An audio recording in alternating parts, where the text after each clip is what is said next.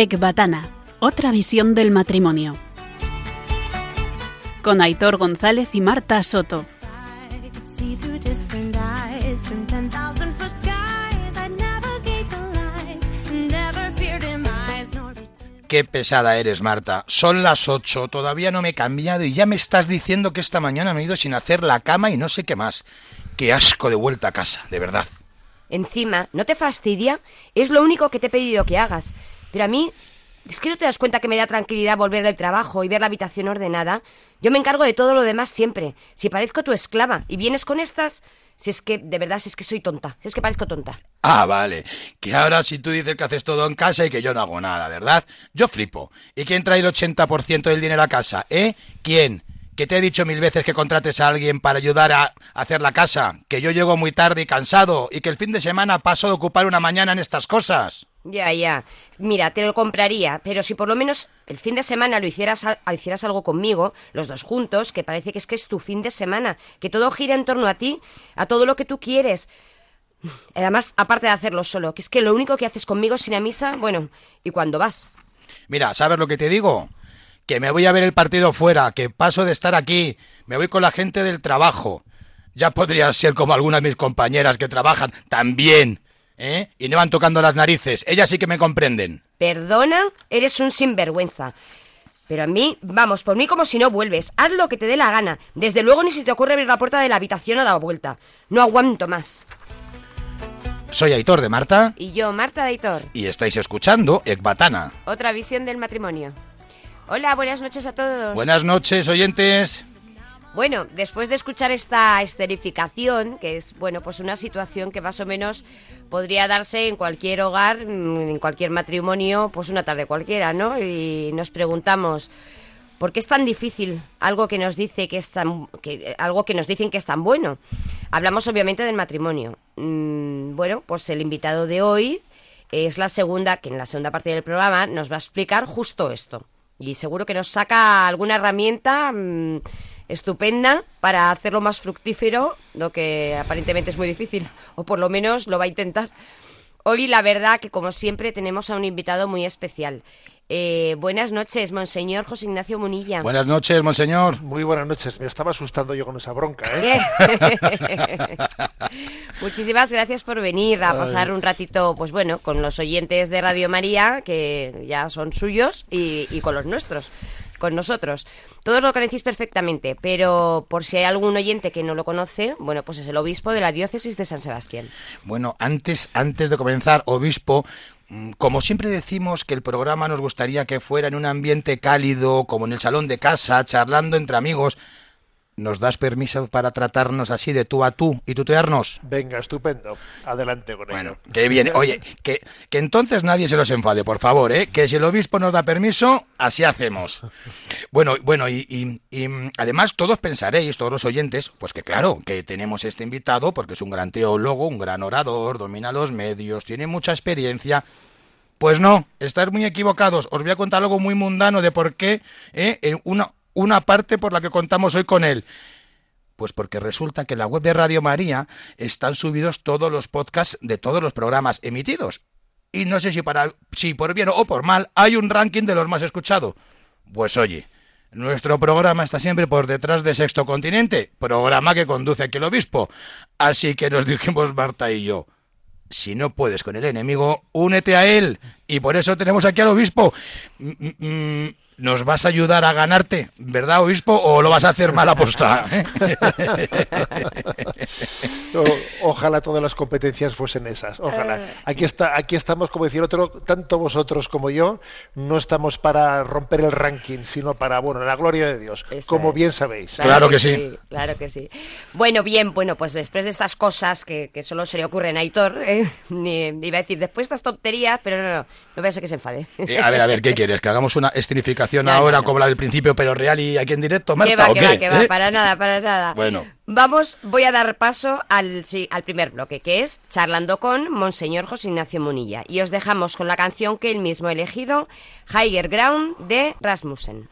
Ships in the making, bound for a distant shore, a world for the taking, men gone forevermore, boarding and setting sail, yet victory won't prevail. Oh, freeze the arrow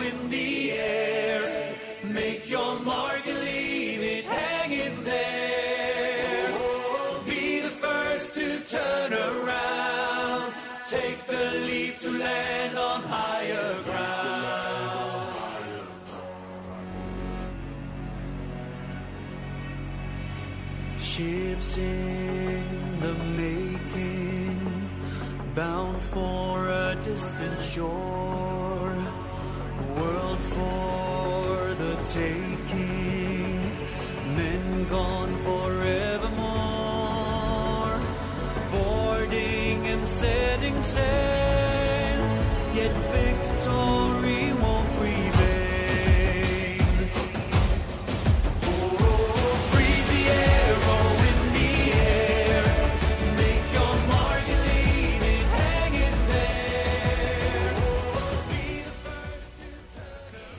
No, que no, es, no, no os preocupéis, no, estáis, no os estáis volviendo locos, no estáis escuchando el programa de Sexto Continente, estáis escuchando Ecbatana.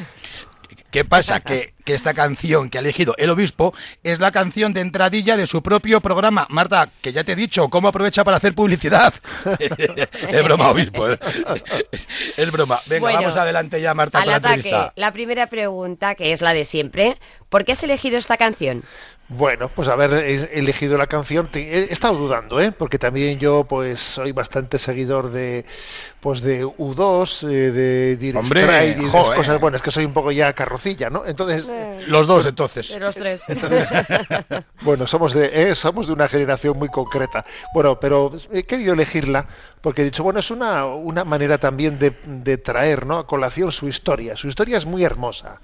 Eh, elegí este, esta canción como sintonía del programa Sexto Continente porque, bueno, porque en ese momento determinado, pues resulta que había tenido lugar la Eurovisión del año 2018 Sí. y Dinamarca presentó esta canción. ¿eh? Es una canción que tiene un contexto vikingo. ¿Eh? Y bueno, pues es que Joder. eh, resulta que en Eu- Eurovisión está prohibido todo tipo de referencias religiosas en las, ¿eh? en las canciones Pues no lo sabíamos. es, es un, un espacio como muy laico, ¿no? Muy laico. eh, y entonces, bueno, me encantó que, que Dinamarca fuese capaz de infiltrar, infiltrar una canción que, bueno, pues yo creo que no los organizadores de Eurovisión no percibieron que estaban hablando de, bueno, pues de un santo que es de San Magnus de las Orcadas, Qué bueno. eh, que es un santo, bueno, pues un santo vikingo, ¿eh? que murió precisamente por intentar reconciliar a gente enfrentada entre ellos. Y es curioso porque os voy a leer un poco lo que la traducción de la canción, barcos en fabricación para llegar a orillas distantes, un mundo por tomar, un hombre que se fue por siempre subiendo a bordo y largando velas, pero la victoria no prevalecerá.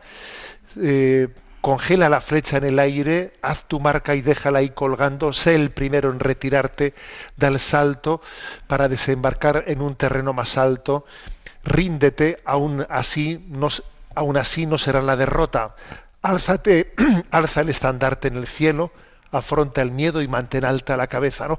Es el momento en el que San Magnus de, de perdón que me viene aquí el momento inoportuno. Nada, nada. Eh, San, San Magnus de las Orcadas, él, pues él lo que hizo fue ser capaz de, de dejarse matar, de, de- de- de sacrificarse intentando reconciliar a quienes estaban en guerra, en batalla entre ellos, ¿no? En Eurovisión no se dieron cuenta y coló la canción, ¿no? Qué maravilla. Y yo, bueno, como estamos aquí evangelizando en un, en un tiempo, digamos, en el que cuesta entrar, ¿no? Pues eh, y cuesta presentar el mensaje de Cristo, dije, estos han sido valientes, les voy a coger. Les han metido un gol, desde luego, ¿eh? Les metieron bien. un buen gol.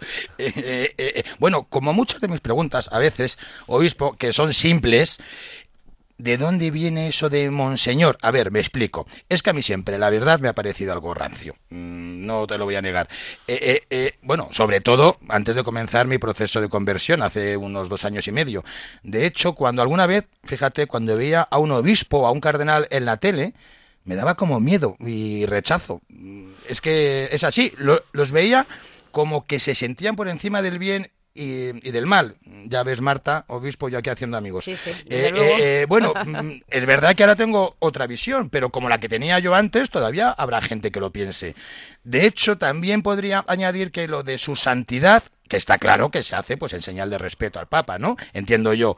Me suena un poco rimbombante o no sé, poco mm, poco cercano. Eh, no sé, eh, obispo, monseñor, ¿qué nos dices? ¿De dónde viene? ¿Es etimología clerical o qué es? ¿Qué es? Pues me da mucha vergüenza decírtelo, pero es que no lo sé. ¿sabes? Mejor, casi.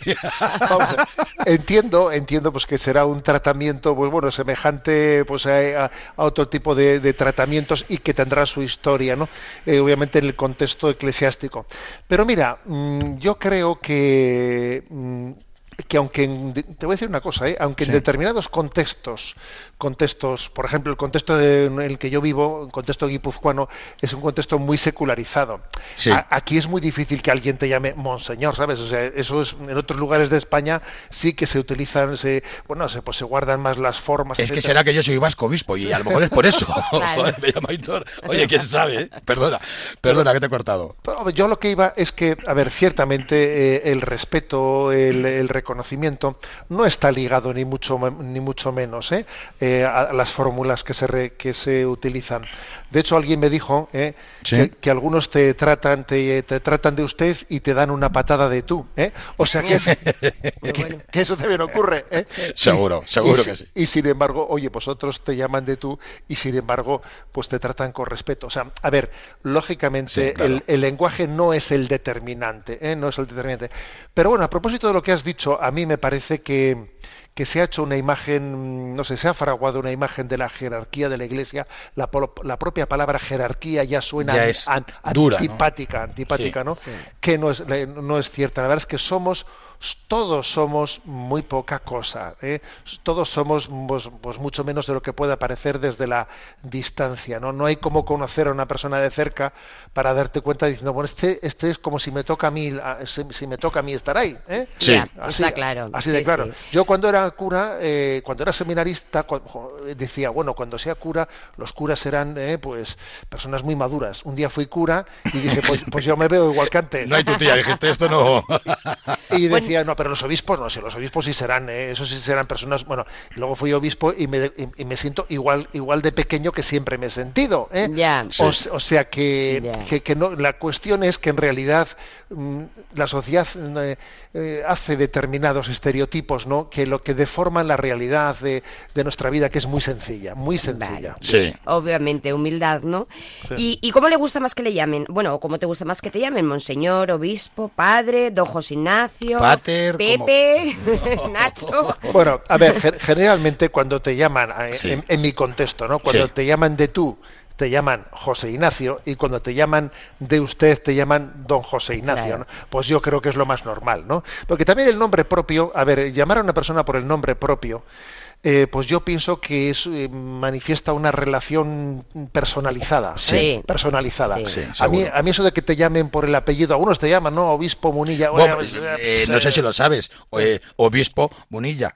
digo, lo digo porque lo digo así, porque eh, en muchos chats que tienes, pues con gente de temas religiosos y tal, oye, ¿has escuchado la charla de Munilla? Mm, No sé, sabrás que así es la jerga, la que yo escucho. Sí, sí, no. Pues Munilla no sé qué, pues tal, no Bueno, sé. de acuerdo, lo entiendo, lo entiendo, ¿eh? Lo entiendo perfectamente, pero a mí lo que más me gusta es que te llamen por tu nombre Claro. perso- personal, porque, porque es la manera en la que tú también has sido llamado en tu familia y, Claro. y, y- y tú has aprendido las relaciones personales en el seno de la familia, ¿no? Claro, Y, bueno, y sí. eso es, eso es, Es como el. Papa, ¿no? El Papa Francisco, eh, en más de una ocasión ha dicho que él sigue siendo el Padre Mario. Bueno, pues sí. Con eh, lo cual, claro, él también... Sí, aunque quizás también la palabra Francisco, eh, cuando se elige ese, ese nombre de papa, se, se Es busca un, algo, ¿no? un nombre personal. O sea, es decir, bueno, pues eh, aunque sea un cambio de nombre, pero, pero es un nombre personal. ¿no? Ya. O sea, a- me gusta más el nombre personal, sea de tú o de usted. ¿eh? Ya.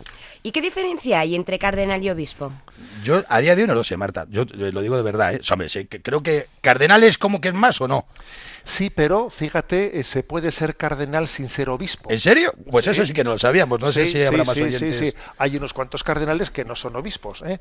porque de alguna manera el, el cardenal eh, es, pues es alguien que ha sido elegido para formar parte de la curia del Santo Padre para ayudarle al Papa en el, en el gobierno de la Iglesia. ¿eh? Vale. Es- entonces no tiene por qué ser obispo, aunque la gran mayoría son, son obispos. ¿eh? Y entonces, ¿el cardenal es, digamos, la cabeza de la iglesia en un país? ¿O no? ¿O no, tiene nada que ver? no, no tiene nada que ver, no tiene nada que ver. ¿no? Es alguien que ha sido elegido, que la- lo más frecuente es que sea, pues sí, el arzobispo de, en nuestro caso, de Madrid, de Barcelona, etcétera, pero alguien, de hecho, el Papa Francisco, para eso se las trae. O sea, él es de los que muchas veces ha elegido como, como, pues como cardenales, eh, pues por ejemplo, eh, eh, el padre Canta la Mesa, que el famoso Sí. predicador que ha sido elegido cardenal, pero él ya ha dicho que él no, no va a ser eh, consagrado obispo, no. ¿eh? Eh, Entonces el obispo es, es una figura más institucional, institucional, perdón, eh, y de trato más, pues eso, con instituciones, o es más de trabajo de calle, o sea, o depende de a nivel personal, ¿no? Mm. No, digamos que el obispo es más mm, referido al pastoreo de una diócesis. A alguien se le hace obispo para pastorear una diócesis. Y la figura de cardenal es para asistirle al papa y para elegir al nuevo papa. Claro, si, en un con- si en un cónclave le eligiesen papa, ¿eh? por ejemplo, pues al padre canta la mesa, pues obviamente tendrían que consagrarle obispo para poderle Para hacerle poder- papa. Ah, Vale. Porque claro, Sí. porque tiene que ser el obispo de Roma, Claro. el papa. ¿eh? Claro, Entonces, sí. Ahí le convalidan. Ahí, no, bueno, no es que le convaliden, o sea, le hacen pasar por eso para poder ser lo otro. ¿eh? Pero bueno. ¿eh? pero en sí podría estar perfectamente alguien votando para ser papa sin ser obispo. El, Vale, el muy votante, el votante. ¿eh? Vale. Oye, eh, eh, obispo, ¿qué es lo que más te gusta de tu trabajo y qué es lo que te parece más rollo? Vamos a ver, por- aunque seas obispo, como persona que eres, habrá cosas que te gusten mucho, que te guste más hacer y alguna que te parezcan un supino rollazo. Como a lo mejor responder a esta pregunta. Ojo, eh, eh, bueno, eh, ¿te mojas o pasas por encima sin mojarte? A ver, mira, el obispo tiene tres funciones, tres funciones, ¿no? Una es la predicación de la palabra, otra es la celebración de los sacramentos y la tercera es el gobierno. Sin duda alguna, para mí la más gozosa es la predicación de la palabra y la celebración de los sacramentos. Lo del gobierno es más duro, Sí. es más duro, porque tienes que tomar decisiones a veces que chirrían, a veces que tal. A ver, gobernar es duro, supone cruz, supone abrazar la cruz, Seguro. supone, a ver, pues tengo que afrontar este lío, eh, no, no, no lo voy a dejar para el siguiente, no, lo tengo que afrontar yo. Eh, gobernar siempre es duro. ¿Eh? Sí, y yo me imagino que más en un caso como el tuyo, mm, porque es que cambiar una coma o una palabra a otra mm, puedes crear un cisma mm, Sí, sí, mm, sí. rico, ¿no? Sí, sí, sí, está claro. Está claro que, que su- que también gobernar supone corregir, por ejemplo. Si no, Sí. si no se corrigen las cosas mal hechas, no podemos gobernar. Y corregir cuesta, porque si no se es humilde, las correcciones Claro. a veces se, se reciben como una agresión. Sí. Como una Y- crítica, sí. eh, como, una agresión, como una agresión. Sí. Ahora, predicar, pues a mí, francamente, me, me da mucho gozo predicar. ¿eh?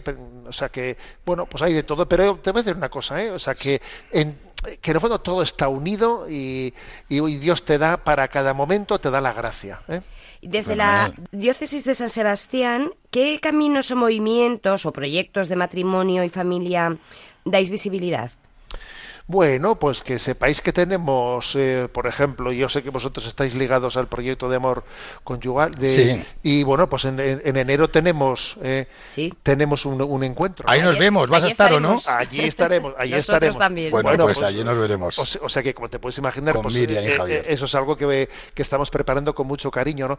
Bien, nuestra diócesis, la verdad es que, bueno, tiene, tiene algunos, eh, algunos movimientos eh, y, y aunque por desgracia, ¿no? Pues eh, no podemos decir que seamos una diócesis que estamos eh, bollantes de, de asociaciones, de movimientos, sino que estamos padeciendo la crisis, ¿no? Pues, Sí. eh, pues estamos abiertos, ¿no? Abiertos a ver dónde sopla el espíritu, donde podemos eh, pues eh, invitar a personas que hasta ahora no, no hayan conectado con la vida de la Iglesia y por eso, pues mira, eh, pues también conocimos a José Luis Yamagui y, y les invitamos y estamos encantados. Que fueron, mira, fueron los últimos invitados del programa. Han pasado ellos y ahora tú eres el, el siguiente. Mira, yo, en, una de las grandes sorpresas que me he llevado en estos últimos mm, dos años, dos años y, em, y medio, es justo antes que estabas hablando sobre la cercanía o sobre la jerarquía y cómo se ve a la iglesia. es que la imagen que yo tenía no tiene nada que ver con lo que yo estoy viendo. Lo que yo estoy viendo y lo que yo estoy viviendo, que es la pura realidad, es la cercanía de la iglesia conmigo, pero tanto desde sacerdotes hasta laicos, matrimonios, eh, eh, eh, cómo se vive la, eh, la fe en, en comunidad. Bueno, nos gustó mucho, de hecho, mm, ¿verdad, Hitor? Una historia Sí. tuya que has contado en alguna ocasión que habla, pues, pues justo de esa cercanía de la que hablaba Hitor, ¿no? Que nos gusta tanto dentro de la iglesia. Eh, y más aún si cabe si viene de un obispo. Justo. Em, bueno, pues, pues esa señal de, de, pues arremangarse uno, entrar ahí al barro, ¿no? Me- una, bueno, fue una vez que estabas echando gasolina en el coche, un chico o un señor que se te quedó mirando y te dijo, oye, tú eres el obispo ese de aquí, ¿no? Y tal. Y tú le dijiste que sí y entonces te, y te dijo, pues yo llevo toda mi vida ha rejuntado con mi mujer sin casarme ni nada. Y tú le respondiste, si quieres nos tomamos un café. ¿Qué pasó al final con eso? Marta, café, mira, se mira. casó, le- les casaste. Mira, mira, Marta, yo, eh, eh, según lo estabas contando, me le estaba imaginando a, a Monseñor eh, con la pistola de, de la gasolina así, diciendo, ¿y este tío que me está mirando? ¿Me va a hacer algo? Que pues que me está mirando así, ¿qué va a hacer? Y diciendo, ay, ay, ay, madre, bueno, ¿cómo fue? No, no, la verdad José es que, Ignacio. mira, fue muy, muy, muy sencillo, porque la verdad es que él, bueno, me reconoció, me hizo esa pregunta y, y- y el hombre, pues fíjate, pues me acuerdo que me di, según íbamos a pagar la gasolina, ¿no? Y me dice, pues, eh, me dice, pues, si hubiese vivido mi madre, yo estaría casado por la iglesia. Dice, el pasa que se moría nuestra madre y ella se ocupaba de estas cosas. Dice, Fíjate tú lo que me dijo, ¿eh? ¡Qué crack! Ah. Un ¡Qué crack, tío! un tío así de sincero. Y me dice, y el caso es que hemos tenido un niño ahora, hemos tenido un niño y estábamos pensando, pues ¿cómo lo vamos a bautizar? Si, si ni siquiera nos hemos casado y no sabemos ni, ni, ni- dónde está la parroquia. Y, y estábamos pensando que si igual a un fin de semana nos íbamos a Nueva York y le bautizábamos en Nueva York en alguna iglesia. Madre mía. Fíjate tú, Toma ya. fíjate tú, o sea, para él es más fácil, le era más fácil en su universo mundo un fin de semana irse a Nueva York que no buscar dónde estaba su parroquia, cómo, cómo hago, cómo Es hago? que es de traca, Con ¿eh? Sí, sí. cerquita que, est- que están, vamos. Pero, pero, pero, pero claro, es que la lejanía, la lejanía de Sí. existencial, eh, pues claro, mar- da miedo, da miedo, ¿no? Y entonces, bueno, pues eh, nada, me acuerdo que estábamos tomando el café y entonces le dice, le llamamos a mi mujer. Bueno, entonces le llamó a su mujer y le dice, ¿dónde estás y tal? Dice que estoy con el obispo. La otra, venga, vete a Felipe Parro. Que sí. Me lo estoy imaginando a aquella- mujer. Venga, estás de coña. Venga, bueno, y bueno, y la verdad es que luego pues les visité el siguiente domingo en su casa, cené con ellos, ¿no? Entonces, Qué me providencial, de entonces- todas maneras, entonces- encontrártelo, ¿no? Sí, ¿verdad? O sea, Mira, yo sabes lo que pensé. Mira, yo pensé en este caso, ¿eh? lógicamente ese caso, pues tampoco voy a decir yo que sea el caso paradigmático, ¿no? Pero me di cuenta, pero estos, pero no, o sea, no se habían alejado por una decisión consciente y, y- y fríamente. No, no, es que la, la vida de facto, o sea, necesitaban un mínimo soplido, un mínimo soplido. sí, necesitaban un encuentro, necesitaban que, eh, o sea, que es que en el fondo también es, hay muchas personas que, como dice Jesús, como ovejas sin pastor, ¿no? Están como, mm, bueno, pues eh, necesitadas de que alguien, alguien se cruce en el camino de su vida y les dé una palabra, un signo, una esperanza, ¿no? Bueno, sí. Les oriente, claro, es que era su madre, ¿no? La que, Eh, la eh, que les orientaba en Claro, este sí, bueno, y, desaparecer, y- pues. y mira, eh, Marta, obispo, si es que es un poco, a mí no sé, mi, mi experiencia, colegios religiosos, mandé a primer párrafo a la iglesia y 28, 29 años después voy medio obligado a un retiro y aquí estoy. Sea, que te entiendo y al final te, te dan ese empujoncillo y pues mira dónde puedes acabar.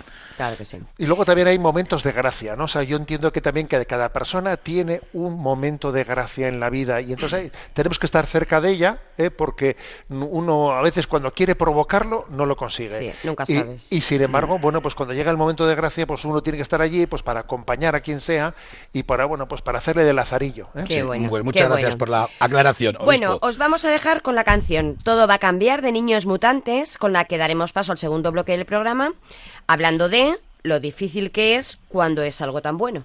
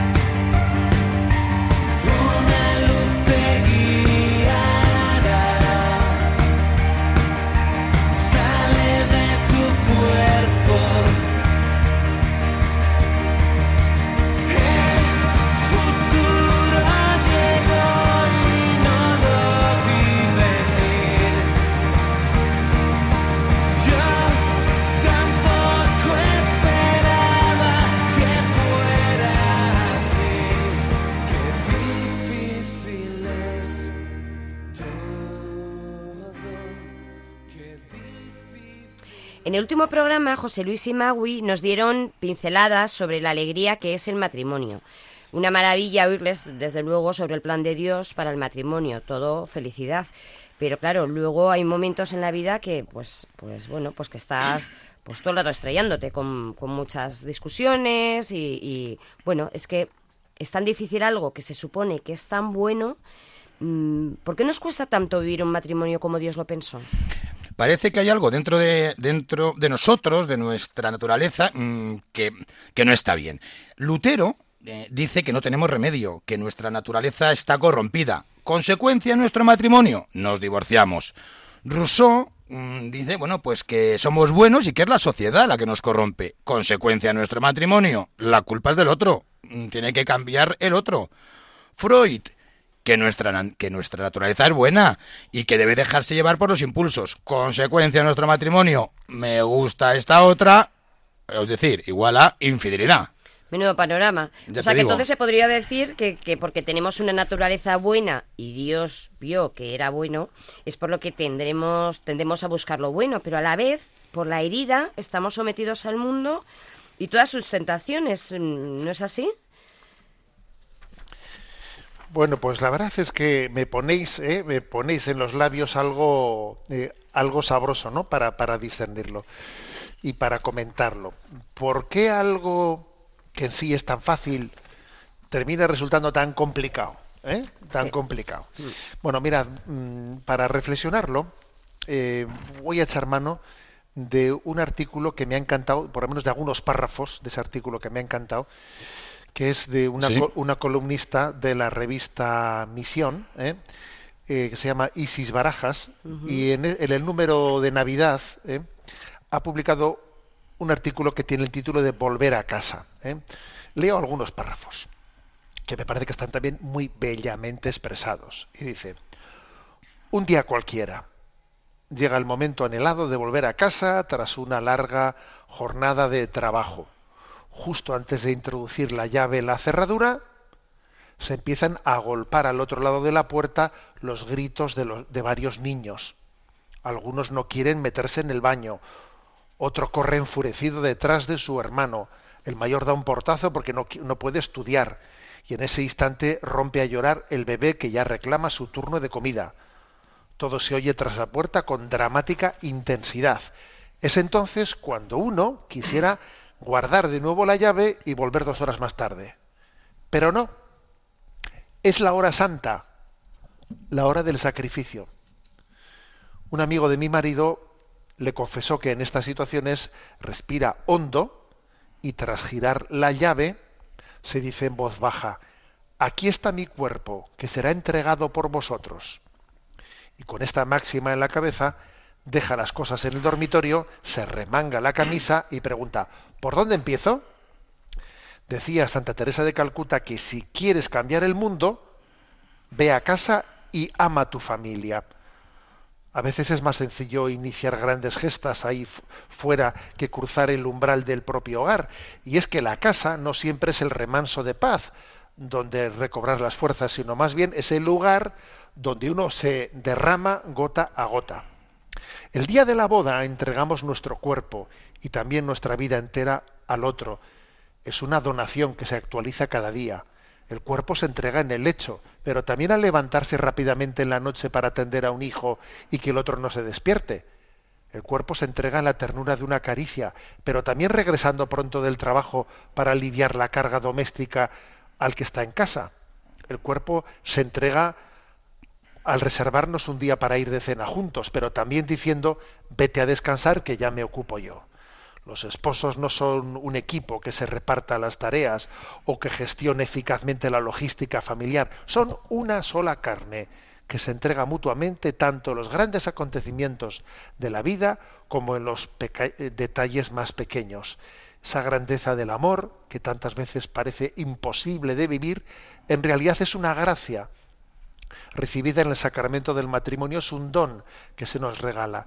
Como decía Madre Teresa, el amor empieza en casa, empieza pero no termina en ella. El amor conyugal, con su dimensión martirial, tiene la capacidad de transformar el mundo, no queda en la vida íntima de la familia, sino que es fecundo y puede hacer vibrar a una sociedad dividida, aislada y dormida. Volver a casa y amar a nuestro marido o esposa es hoy un acto de rebeldía ante la mediocridad y el egoísmo. Es el comienzo de una civilización del amor. Bueno, a mí me ha encantado Total. el artículo. Bueno, ¿eh? es- Es, po- Obvio, es pot- es potente, es Pu- potente. Puedes decir, puedes decir, es que mira qué casualidad, ¿eh? y ahora nos expones, obispo. Es que, claro, esto es casualidad, diosidad, no lo sé. Este artículo yo lo leí hace Sí. dos, hace dos, tres semanas y lo primero que Lo pensé es, tenemos que buscar la manera de meterlo en el programa y justamente apareces tú y nos lo des. ¿Puedes decir, no sé si lo tienes ahí apuntado, quién es la articulista, que sé que era, que Sí, era, sí. que era una mujer? Isis Baraja. Ah, vale, es verdad que, que lo he dicho sí, antes, ¿no? sí. Isis Barajas. Espectacular. Me ha parecido, Isis. me ha parecido una preciosidad. ¿eh? Brutal. Es, yo- es la antítesis justo de la escenificación que hemos hecho tú y yo antes, Marta, al, al principio. Tú y yo lo hemos hecho mal, la hemos cagado, pero en cambio aquí, en este artículo, ha sido, no sé, llevándolo a buen término, ¿no? Pero yo me hago una pregunta. Eh, claro, cuando te casas, em, bueno, eh, tú ante Dios estás aceptando, es tu ayuda adecuada, ¿no? Es eh, em, Dios mm, sabe que es lo mejor para ti. Pero ¿y cuando te casas y no eres consciente de lo que estás haciendo, ¿no? De que te estás casando ante Dios, eh, que no eres consciente de, de ese sacramento. ¿Eso sigue siendo así? Porque, claro, o sea, sé que hay gente que se plantea, ¿no? O sea, he nacido para esta vocación, pero hay gente que no, mm, que te casas y ya está. Y entonces, claro, luego vienen también estas cosas y dices, mm, ¿realmente Dios ha elegido a Hitor para mí y, y a mí me ha elegido para Hitor? Adelante, obispo, artículo y pregunta. Vamos a ver. Eh, obviamente yo sé que muchísimas personas no llegan al matrimonio con la suficiente madurez y preparación. ¿eh? Si rascásemos un poco, pues posiblemente habría motivo para la nulidad matrimonial en muchísimos casos. ¿eh? Muchísimos casos. Pero claro, pero es que también yo pienso que Dios cuenta, cuenta con que el proceso de conversión, el proceso de maduración, que igual de- de- que en teoría debería de haber existido antes del matrimonio, ¿eh? Sí. también pues eh, puede llegar a alcanzarse, debe de llegar a alcanzarse en el transcurso del camino, aprendiendo de muchas cosas, de, de muchas eh, coscorrones que uno se lleva en la, eh, se lleva en la cabeza. a tortas. A o sea, es decir, que es que también se madura, se madura eh, desde los errores. ¿Eh? Si uno es humilde, ojo, porque aquí yo creo Claro. que yo me atrevería a decirlo primero, eh, la tumba de la mayoría de los matrimonios es el orgullo. Y la soberbia, ¿no? Que es la prima hermana, ¿verdad? Habe- habéis acertado. ¿eh? El orgullo es, es la tumba. Entonces yo creo que lo primero que yo diría, a ver, es, es sencillo ser feliz. Lo difícil es ser sencillo. Claro, eso es lo difícil. Lo difícil es tener un corazón humilde porque es, es la, la condición básica para poder aprender de los errores. Ya sabemos que somos inmaduros, pero por lo menos lo que es clave es la humildad ¿eh? la humildad de, que uno esté dispuesto a aprender de sus errores, el, darme cuenta de que tengo mucho que crecer, el tener la conciencia de qué poca cosa soy, y, pero bueno, gracias a Dios todavía me queda mucho por avanzar. Tener eso muy claramente, ¿no? muy claramente grabado. No dejarse, no dejarse engañar desde la autosuficiencia. Claro, es que al final siempre hacemos lo mismo, ¿no? Eh, el otro, ¿no? Lo que tiene que cambiar el otro, no mirar en nosotros que hay que cambiar, que siempre es pues frustrante, porque obviamente tú no puedes cambiar a nadie y siempre estás intentando cambiar lo que no te gusta del otro, ¿no? Es que es muy complicada esa, esa humildad. ese engaño, ese engaño es el que Sí. imposibilita, ¿eh? Imposibilita el crecimiento. Bueno, yo mm, dentro de esa pregunta de por qué es tan difícil, me atrevería un poco a intentar concretar. Vamos a ver, eh, en, Ah. este, en este artículo tan bello, Sí. cuando dice que Pon Bamba está a punto de meter la llave ¿no? en la cerradura y entonces escucha al otro lado y dice, ojo, ¿qué hago? ¿Qué hago? Oh, ah, sí. meto la llave y me, venga, me meto con el fregado, ¿no? O, o me, o me escaqueo de esta, ¿no? Me A ver, obviamente ese momento de lucha con la llave supone también un vencimiento propio. O sea, es, Total. decir, es que estamos en una cultura en la que nos hemos olvidado el vencimiento propio.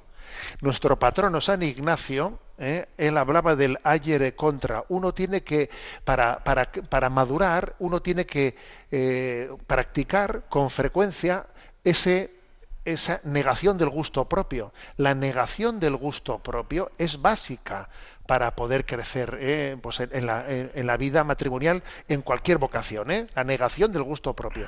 Porque si no, estamos esclavos de nuestros estados de ánimo, esclavos de nuestras apetencias, y así no hay quien crezca, no hay quien madure. Claro, y, el sufrimiento también como vía de sanación también, ¿no? Es que parece que sufrir es, es algo malo, es decir, ¿no?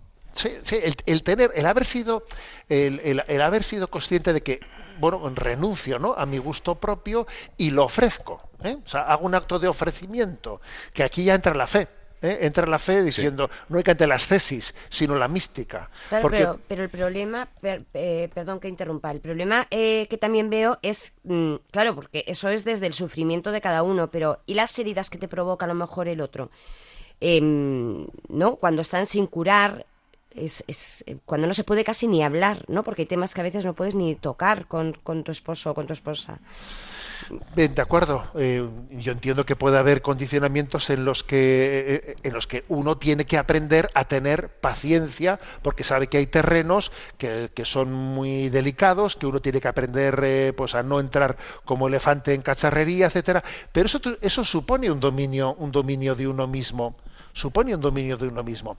Esa discusión que habéis, por ejemplo, que habéis escenificado vosotros al comienzo de, esta, de este programa, esa, esa discusión, si te pones a pensar por qué tipo de cosas discutimos, la mayoría de las veces Tonterías. son por bobadas. Sí. O sea, bobadas. El 95%. Que esto no es aquí, esto- pero mira cómo está esta habitación. que no sé qué. A ver, pero qué, pero qué bobada es esa. ¿eh? ¿Qué bobada es esa? Entonces, en el fondo, ¿qué es lo que está en juego? Lo que está en juego es, vamos a ser claros, es nuestro ego.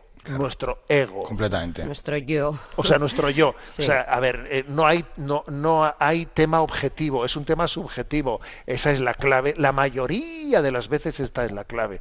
Bien, puede haber algunos casos en los que haya temas eh, objetivos externos muy delicados. Vale. Yo te diría que ese es, eh, eh, obispo, po- yo creo que por lo menos en, en mi caso, ¿eh? no sé, Sí, sí. en el de Marta, que esas chorradas, esas bobadas es el trampolín, Sí. Y claro, pero es que al final acaba, mm, la discusión acaba por otros temas ya más serios que no tienen nada que ver la tontería por, lo que hemos- por, lo- por la que yo he comenzado, la verdad. ¿eh? Sí, que de ahí se puede llevar a la ofensa. A, a ver si pego yo una patadita en un sitio donde sé que duele. Que, que entonces ya estamos dando otro salto más. ¿eh? Claro. O- otro salto, pues porque yo me he visto que en mi que en mi discusión boba, absurda, sin tema objetivo, no estoy quedando bien, no, no estoy quedando por encima, ¿no? Entonces, pues para recurrir a un argumento dialéctico en el que en el que triunfe, pues recurro a hacer daño a, a- daño a la otra parte, ¿no? O sea, es una es una dinámica que yo creo que es importantísimo el que uno tenga eh, el ejercicio de salirse fuera de, sí mismo, verla, con, verla desde fuera, ¿no? con, una, con un mínimo de objetividad, observar ese yo que pretende ser el centro del mundo y, y tener una crítica y reírnos de nosotros mismos y decir, estoy haciendo el ridículo, el ridículo, me explico. ¿eh? Sí. O sea, eh, hay una, es como una, es, es importante el- ese ejercicio de, de autocrítica, de salirnos fuera de nosotros mismos, que será difícil hacerlo en caliente, obviamente. Claro, ¿eh? es que Claro. ese es el tema. En caliente es muy complicado. Sí. Ah, ah, amigos, es que, claro. Que tengo aquí un vasco al lado. Oye, ¿qué pasa, eh? Nada, nada, que eres un buen vasco. Ah. Bueno, bueno, vale, vale, vale, ok, ok, ok. Bueno, si hablamos de la herida, en Mateo 5, 27 al 28, Jesús dice, Habéis oído que se dijo, no cometerás adulterio. Pues yo os digo, todo el que mira a una mujer deseándola, ya cometió adulterio con ella en su corazón. Ya no se trata solo de lo que hago o lo que dejo de hacer, es que es también lo que deseo, ¿no? O sea que verdaderamente parece que, que habla de algo complicado. Marta, mm, aquí parece, según esto, mm, corrígenos, obispo, es que parece que- aquí no se va a salvar nadie entonces. Bueno, por lo menos un- muchos hombres. Con un Dios que parece, que parecería así, que si fuera tan exigente, pues desde luego sería complicado salvarse, claro. Mira, recuerdo una frase de nuestro querido San Juan Pablo II, entonces Carol Boitila, todavía no, eh, no era papa, en Amor y Responsabilidad, ¿no? que él dice, lo contrario de amar es usar, no, o sea, fíjate, Sí. él dice, ¿eh? Sí. dice, lo contrario de amar no es odiar. Dice, ojo, ojo, lo contrario de amar es usar, Sí. utilizar. Entonces, bueno, pues yo creo que esa expresión de San Mateo, de San Mateo, mm, se refiere a eso, ¿no? O sea, mirar a una mujer con unos ojos que en el fondo lo- la, la estás utilizando, no te, o sea, estás viendo en ella pues un instrumento de bueno pues de placer, estás viendo en ella un instrumento en el que quieras satisfacer tu ego, ¿eh? no, no, o sea, no la estás mirando como ¿eh? pues como un ser al que con el que tienes que relacionarte, al al que tienes que respetar, Sí. eh, no, no, no, no es un tú a tú, no es un tú a tú, sino que es un yo frente a una cosa que yo utilizo. O sea, eh, por eso está, por eso esa frase de San Mateo, claro, eh, que el que mira a una mujer eh, eh, de esa manera ya está adul- adulterando en su corazón, porque está, está mm, de alguna manera mirando a una cosa, no a una persona, ¿no? Esa es la clave. Y, y pero, pero hay veces, oye, vamos a ver, Marta, ¿eh? que yo estoy haciendo de abogado del diablo, ¿eh? pues acaso. Pero digo, bueno, pero es que hay veces que uno no controla sus pensamientos, ¿no? Mm, mm, mm, eh, te vienen. ¿Qué pasa en esos momentos? Entonces, Bueno, sí, porque de manera, yo creo que eh, cualquier persona, es un montón de situaciones, o sea, puede ser mirar a una mujer o aprovecharme yo de mi marido porque me viene bien un día por, yo qué sé, que me lleve a algo o a hacer algo, lo estoy utilizando, o sea, de alguna manera, ¿no? Para mi beneficio también. Bien, bueno, vamos a ver. Yo claro que claro que mm, puede haber montones de, eh, de pensamientos y de sentimientos que nos eh, que nos invadan, que nos bombardeen. A veces tú has dicho una cosa muy importante, que me vienen, me vienen. Bueno, Sí. vale, eh, la, la expresión ya es muy significativa, decir que me viene. Pero eh, ahí está el momento en el que uno o hace suyo o no hace suyo. ¿eh?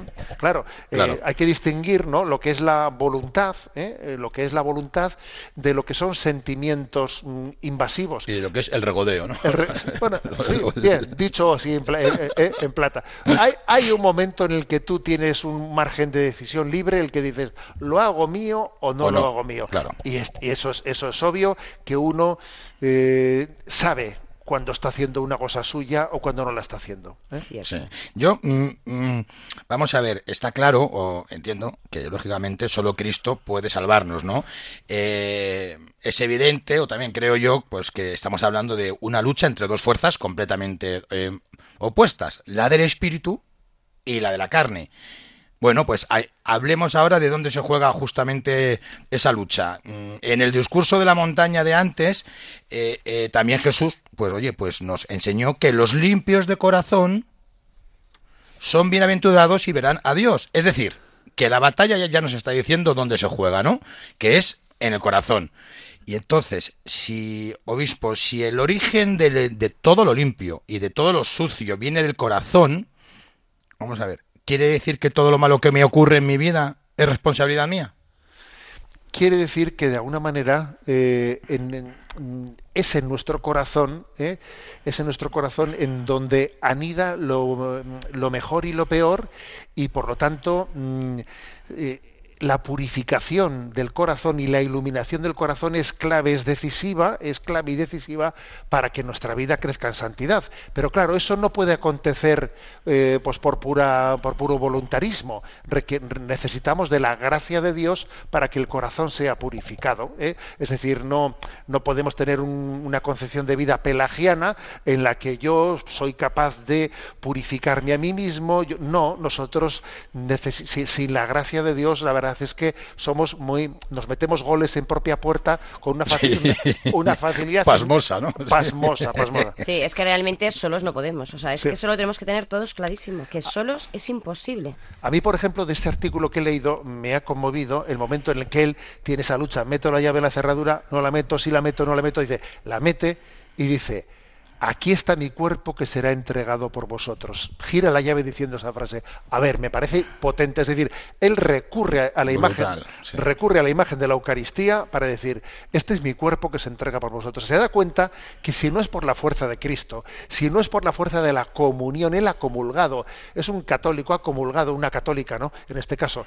he comulgado a Jesús, Jesús se ha entregado por mí, bueno, pues ahora llega el momento de que yo me entrego por estos, ¿no? O sea, sin la fuerza de la Eucaristía, sin la fuerza fuerza de la gracia no podemos. Es inviable. No podemos, o sea, a ver, eh, no, mm, eh, es, es no conocer nuestra condición carnal. La condición carnal, pues la cabra tira al monte, ¿eh? Claro. La cabra tira al monte, ¿eh? Eh, pues tira al egoísmo, tira al egoísmo, y solamente fundados en Cristo somos capaces de hacer la donación de nuestra vida. ¿eh? Claro, de hecho intentamos cambiar muchas cosas nuestras, pero es que mm, muchas veces no lo conseguimos. Mm, Pero claro, entiendo que es que es porque tiramos de nuestras propias fuerzas, ¿no?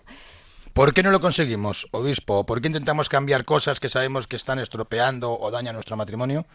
Y no somos, Y capaces, no somos capaces de evitarlas o de cambiarlas. A ver, yo diría que puede, sobre todo, ¿eh? el hecho de que nos cueste. Hay un pasaje en el Evangelio que dice: ¿Por qué no hemos sido capaces nosotros de expulsar estos demonios? Y dice Ah, sí. Jesús: Es que esta especie requiere de mucha oración y ayuno. Dice, a ver, dice, es decir, que es que hay que tomarse en serio Sí. las tesis y la mística. Las tesis y la mística. Si yo no so- si yo no me he tomado suficientemente en serio el morir a, el morir a mí mismo, ¿eh? a mis estados de ánimo, eh, a- bueno, pues es que, y al mismo tiempo no me, no me he apoyado la Eucaristía, como esta mujer que ha escrito en este artículo, que obviamente ha hecho de la Eucaristía su...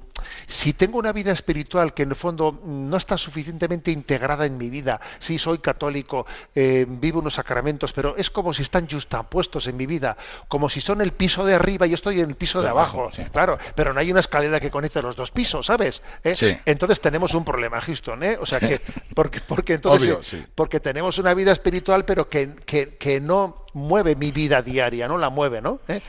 Y una duda que tengo que, que de hace tiempo ya em, eh, es respecto al dolor. Em, ¿Por qué hay personas, hombre o mujer, me da lo mismo, eh, que sufren tanto a veces con lo que les hace su esposo o su esposa? O sea, quiero decir, hay gente que parece que es más sensible, mm, dicho en este lenguaje nuestro mundano, a estas cosas y sufren de, de verdad. O sea, es que sufren de una manera tremenda ante eso, porque se sienten muy agredidos por esa persona, mm, que no sé si será porque mm, quieren a esa persona y entonces les, les duele esa agresión, o porque es falta de humildad, o porque sí es verdad que es el tema de la sensibilidad juega un papel importante en todo esto. Obispo, ya te digo que está hablando de mí.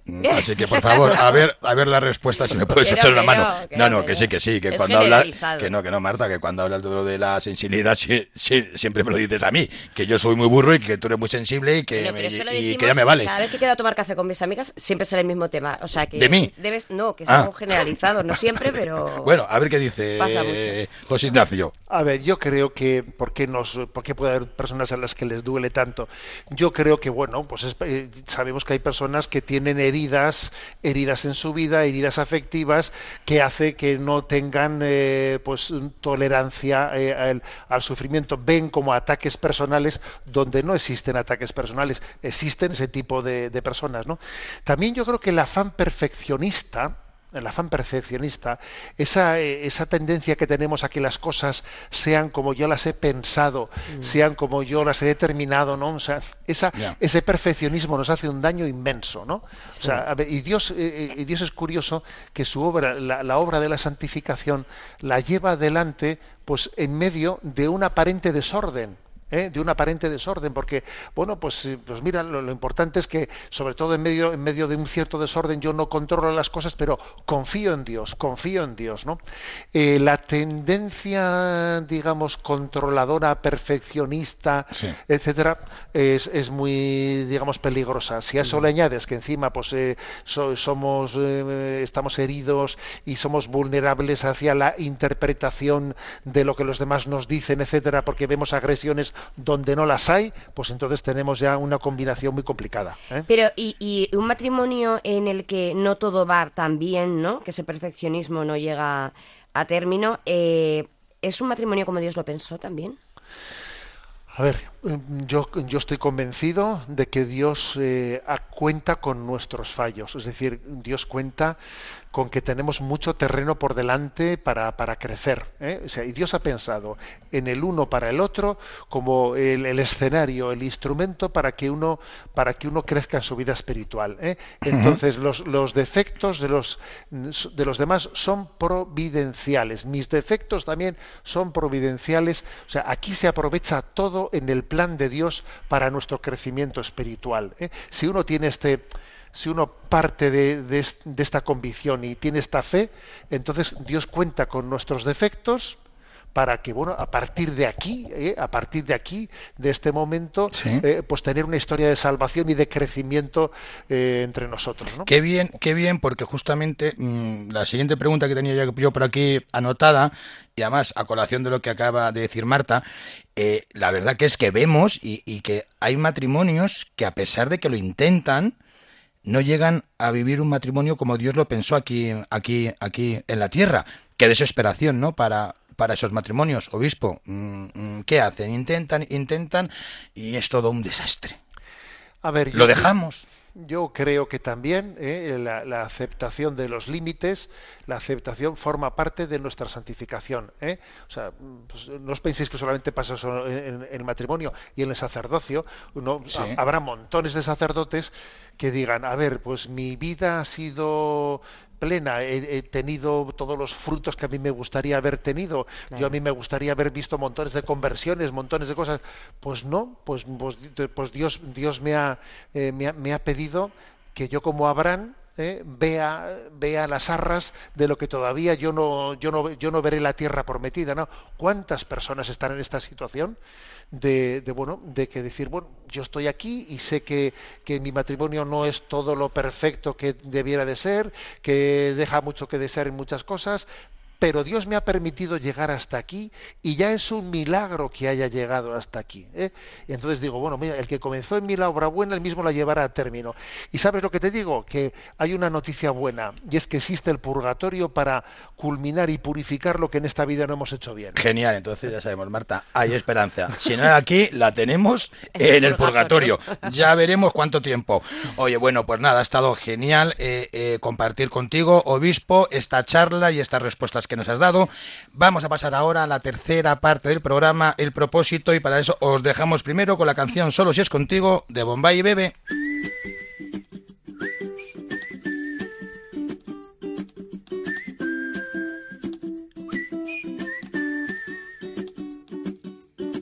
Tú me haces diferente simplemente con el solo hecho de existir. Cambiaría lo que fuera si hace falta solamente por verte feliz. Tanto tiempo esperando una promesa, una caricia, una señal. Formas parte de este sueño y yo contigo llegaría hasta el final. Te juro que nada puede ir mejor, solo si es contigo porque esta vida me lo enseñó. Ya ves, te necesito contigo. Bueno, el propósito que nos marcaron nuestros últimos invitados, José Luis y Magui, fue que escribiéramos pues una especie de libro de nuestra vida con las cosas buenas, y las no tan buenas, algo que podamos dejar así como un legado a nuestros hijos y pues, que podamos también nosotros reflexionar pues sobre todas esas vivencias, ¿no? Cómo han mejorado, cómo hemos luchado, en qué hemos caído. Queridísimo obispo, ¿qué propósito has pensado ponernos para este mes? Eh, que sea alcanzable, por favor, Sí. que, que- que- que es que si no nos desesperamos ya mañana. Pues mira, se me ha ocurrido lo siguiente. Como hemos hablado de ascética mística, ¿eh? que Sí. son como, digamos, ¿no? Eh, las, las dos raquetas eh, de nuestra vida, vida espiritual, ascética y mística. Yo, a ver, lo que os propongo eh, dentro, de, dentro de esta doble imagen Sí. es que cada uno elija, ¿eh? cada uno elija eh, una renuncia, una renuncia de tipo, de tipo ascético, una negación ¿eh? a su propio gusto, ¿eh? una negación mm, por el bien del matrimonio, ¿eh? y que al mismo tiempo busque, igual que este artículo que hemos leído, ¿no? que pues nos, nos- nos ha enseñado cómo uno recurre a la, a la Eucaristía para decir este es mi cuerpo que se entrega por vosotros, que, que busquemos también esa lectura de fe en esa negación que hacemos, que al mismo tiempo ¿eh? que eh, hacemos esa negación a, no- a nuestro gusto propio, que seamos capaces de reafirmarlo con esta expresión. Este es mi cuerpo que se entrega por vosotros, ascética y mística, ¿eh? ascética y mística, porque creo que son las, cada uno que lo elija, cuál es la, la- renuncia a sí mismo por, por el bien del matrimonio, pero muy importante que reafirme, este es mi cuerpo que se entrega por vosotros. Y cuando vaya a la Eucaristía, allí junto con el pan y el vino, que ofrezca esa renuncia en esa entrega de Cristo.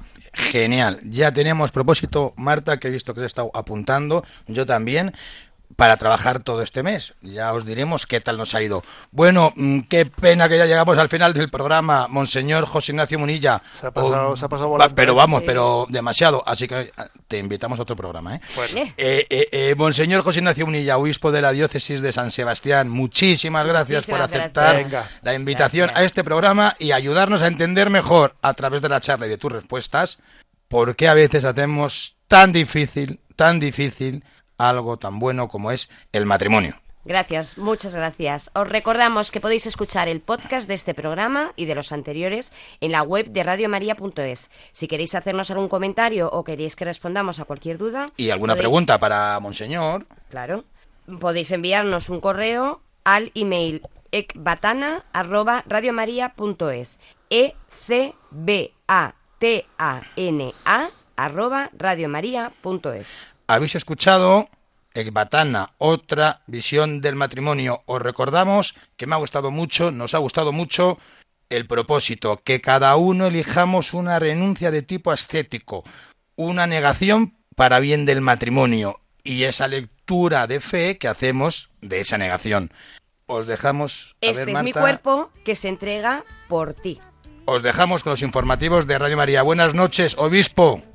Una- un abrazo a todos y que sigáis fieles y perseverantes en este camino. Muchas Claro gracias, sí. obispo. Buenas Muchas noches y mejor fin de semana. Chao, hasta luego. Hasta pronto. Así concluye Ecbatana, otra visión del matrimonio, con Aitor González y Marta Soto.